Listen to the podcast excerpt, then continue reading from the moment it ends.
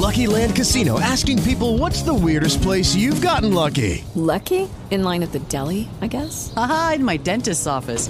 More than once, actually. Do I have to say? Yes, you do. In the car before my kids' PTA meeting. Really? Yes. Excuse me, what's the weirdest place you've gotten lucky? I never win and tell. Well, there you have it. You can get lucky anywhere playing at LuckyLandSlots.com. Play for free right now. Are you feeling lucky? No purchase necessary. Void where prohibited by law. 18 plus. Terms and conditions apply. See website for details. Y mire, voy a saludar a otro invitado que tengo en línea. Es la directora de la Red de Mujeres del Atlántico, la doctora Emma Doris López. Doctora Emma Doris, buenos días. Buenos días, Jorge, a ti de la audiencia. Oiga, mire, es que dio mucho de qué hablar la entrevista que le hicimos ayer al eh, locutor Rubén Villa, eh, que en ese testimonio intentó pasar de agresor a víctima. El locutor habló ayer con emisor Atlántico, pidió disculpas, pero criticó la divulgación de sus ataques a la joven Karen Molinares. Eh, dice que él está listo para ser consejero de parejas.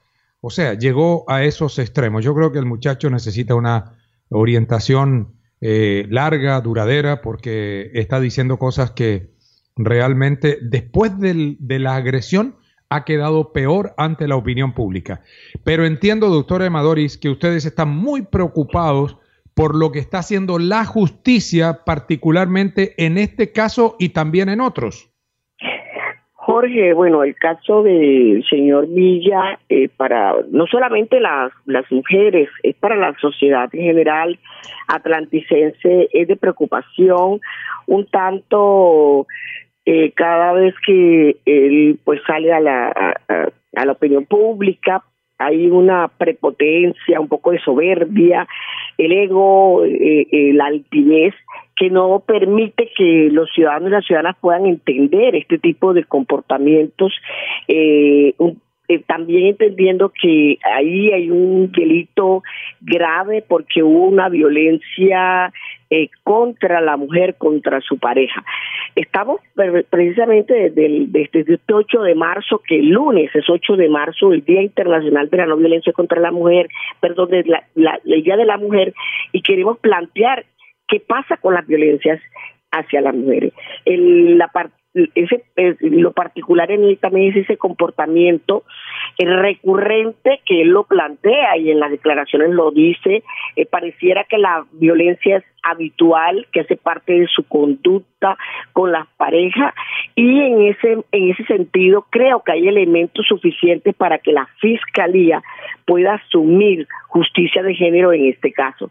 El señor Villa este, de una u otra manera va a requerir apoyo, pero eso lo define la justicia. Nosotros queremos decir que aún ayer veía una entrevista de impacto eh, y nadie está para decir que hay elementos para que la justicia, como la Fiscalía General de la Nación, que en estos momentos ha estado tomando decisiones acertadas, eh, creemos, confiamos en que el papel que debe cumplir la justicia es asumir realmente su papel, su rol en este caso, entregarle a la opinión pública, eh, eh, digamos, acciones ejemplarizantes.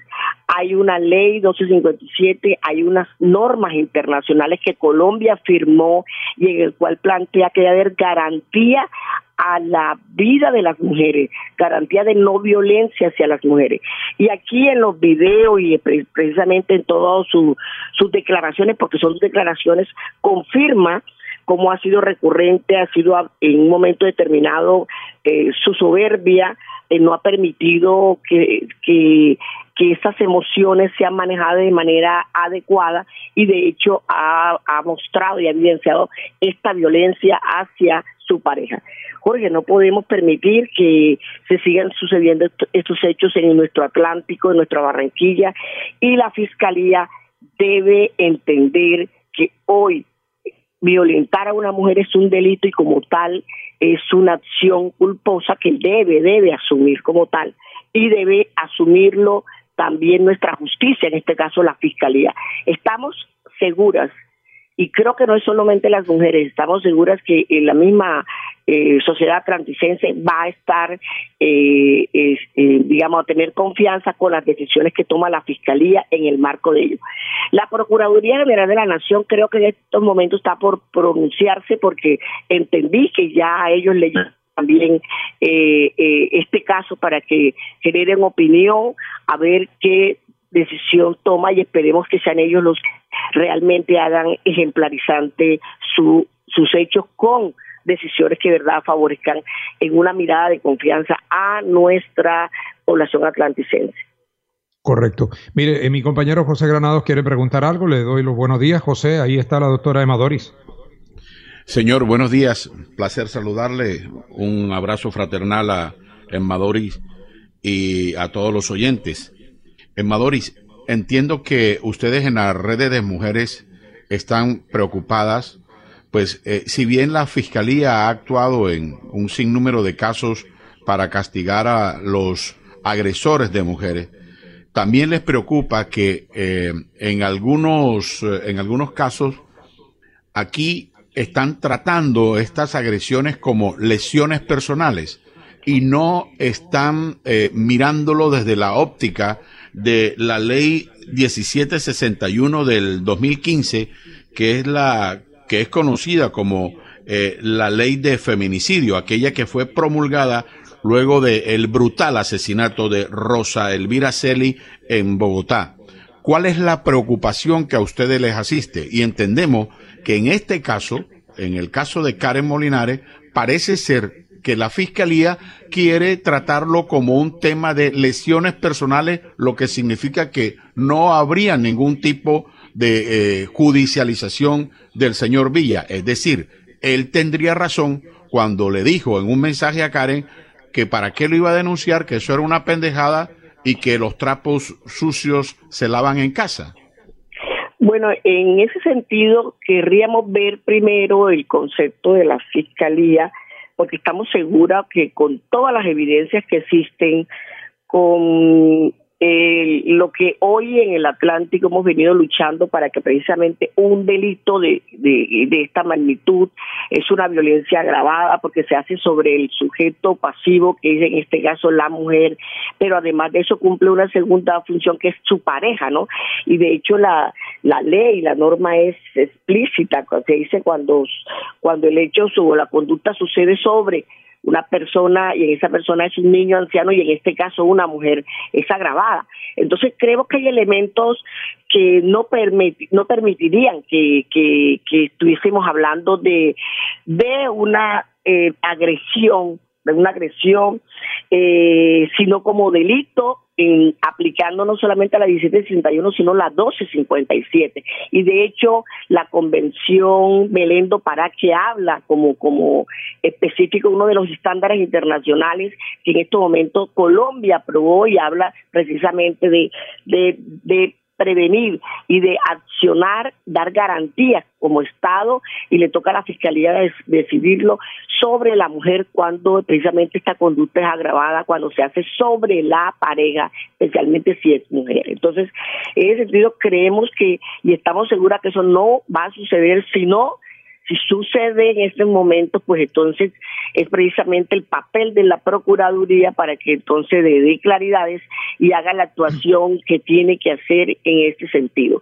Estamos atentos y atentas no solamente las mujeres, el hecho de del señor Villa podría yo decir, y, vale la pena plantearlo aquí, lo he dicho en muchos espacios, hoy es un, una agresión directa sobre Villa, pero hay en estos momentos y, debe quedar como ejemplo para muchos eh, periodistas, comunicadores sociales que tienen micrófonos y que sus acciones y su contenido en el lenguaje sexista, su contenido en su programa denigra a la mujer y, eh, y, hace un ejercicio de maltrato a, esta persona o a la mujer en ese sentido. Es un llamado para los periodistas y comunicadores que están hoy con micrófonos haciendo trabajos de, de, violencia y maltrato a la mujer. Que no es solamente, nuestro llamado es que la violencia no es un tema de villas. Y yo eh, llamo la atención para que también